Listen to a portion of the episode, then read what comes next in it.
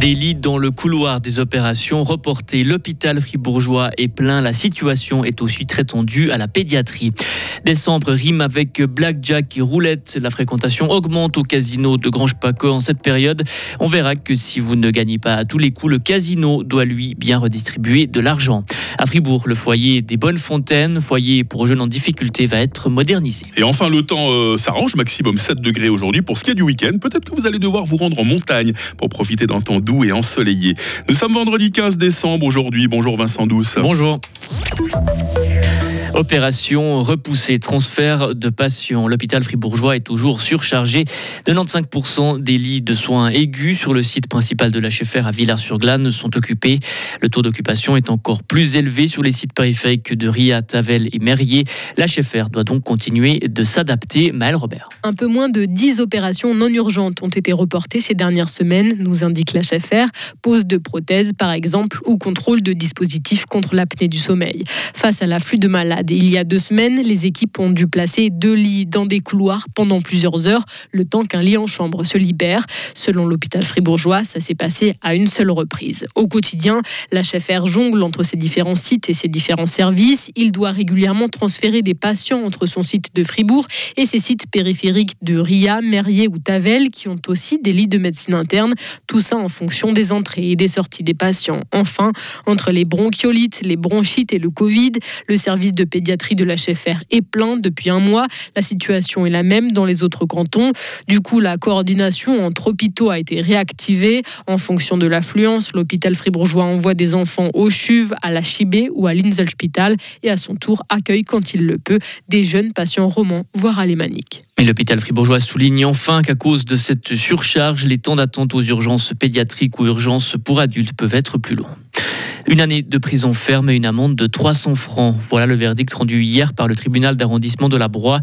L'affaire avait secoué la région en octobre 2021. Un semi-remorque de 40 tonnes avait percuté de plein fouet une voiture à l'arrêt dans un tunnel près d'Estaveil-le-Lac sur l'autoroute A1.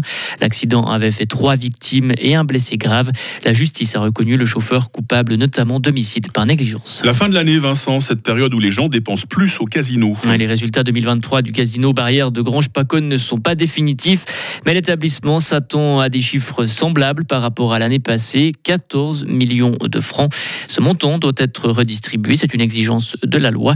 Écoutez Christophe Lancel, il est le directeur du Casino Barrière de Grange-Paco. Une grande partie de notre produit brut des jeux est reversée sous forme de contribution pour l'AVS et une autre partie est reversée aussi sous forme de contribution pour le canton ce qui représente environ 40%, donc 40% de ces 14 euh, millions. Et puis après, euh, une autre partie de subsides, de contributions par le biais d'une convention que nous avons euh, signée avec les différentes communes que constitue l'association Coriolis. Nous reversons 12,5% du produit net des jeux, ce qui correspond par exemple pour l'année 2022 à un peu plus d'un million. depuis la création du casino barrière de Grange-Paco en 2003, 25 millions de francs ont été reversés à la culture par le biais de Coriolis. 25 nouveaux logements devraient être construits à Fribourg, dans le quartier de Bourguillon, en 2027. La bourgeoisie de Fribourg a validé mercredi soir un crédit pour financer les dernières études dans ce dossier. Et l'Assemblée bourgeoisiale a aussi accepté un autre crédit d'études, 270 000 francs, pour cette fois moderniser le foyer des Bonnes Fontaines, qui accueille des jeunes en difficulté. Thierry Steyert, syndic de la ville de Fribourg. Alors là, on se trouve de nouveau typiquement dans le rôle d'exemplarité et puis de rôle euh, social aussi de la bourgeoisie, puisque la bourgeoisie est propriétaire du, foncier, hein, du terrain. Ici, il s'agit de prévoir le remplacement des bâtiments actuels euh, qui sont relativement vétustes et qui ne correspondent pas en tout critère aux exigences euh, d'aujourd'hui pour héberger des jeunes en difficulté. Donc l'idée, c'est de, créer un nouveau, de construire un nouveau bâtiment sur la même parcelle, mais en contrebas. Et puis une fois que ce nouveau bâtiment sera construit, on pourra démolir les anciens bâtiments et reconstruire autre chose à cet emplacement-là. Et ce foyer accueille en ce moment 23 jeunes. Aider l'Ukraine, Bruxelles n'arrive pas à convaincre la Hongrie. Les dirigeants de l'Union européenne ont échoué cette nuit à convaincre Budapest de lever son veto. La Hongrie s'oppose à une enveloppe de 50 milliards d'euros pour Kiev. Le Canada devant la justice pour inaction climatique. L'État canadien sera finalement jugé. La justice canadienne l'a décidé. La Cour d'appel fédérale a accepté une plainte déposée il y a 4 ans par un groupe de 15 jeunes militants pour l'environnement. Le jugement sera rendu public jeudi prochain. Et enfin, ils devront jouer cinq matchs sans supporters. Le club de foot de première division turque, le club d'Ankara, écope de cinq matchs à huis clos et d'une amende de 60 000 euros.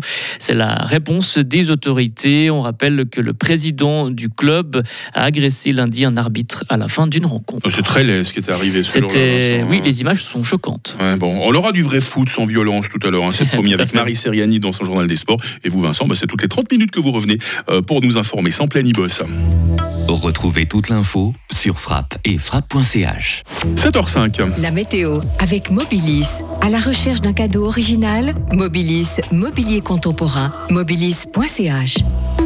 Jusqu'à hier encore, la météo, c'était le sujet qui fâche. On va se réconcilier un peu avec Dame Météo, avec une journée qui débute sous les derniers nuages. Il y a aussi des poches de brouillard par endroits, imprudence sur la route. Et puis, nous allons passer un temps assez ensoleillé ces prochaines heures. Mais oui, mais oui, on sentira un peu la bise d'ailleurs. Euh, des minimales plutôt fraîches ce matin. Moins 2 à Bulle, moins 1 à Fribourg, plus 1 à Estavayer-le-Lac.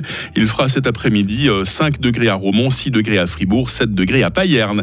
La bise, on en parlait, va favoriser la formation de brouillard ou de stratus ce week-end, jusqu'à 1200 mètres demain samedi, jusque vers 900 mètres euh, dimanche. Il fera 5 euh, degrés en pleine et jusqu'à 10 degrés en moyenne montagne. Le même type de temps, gris en pleine, d'où en altitude devrait se poursuivre encore lundi et mardi. Je vous imagine déjà en train de faire des selfies ce week-end depuis la montagne devant la mer de brouillard. Nous sommes vendredi 15 décembre, 349e jour. Bonne fête les Virginie, bonne fête les Christiane. Patience, hein, le soleil se lève à 8h09 pour se recoucher à 16h40.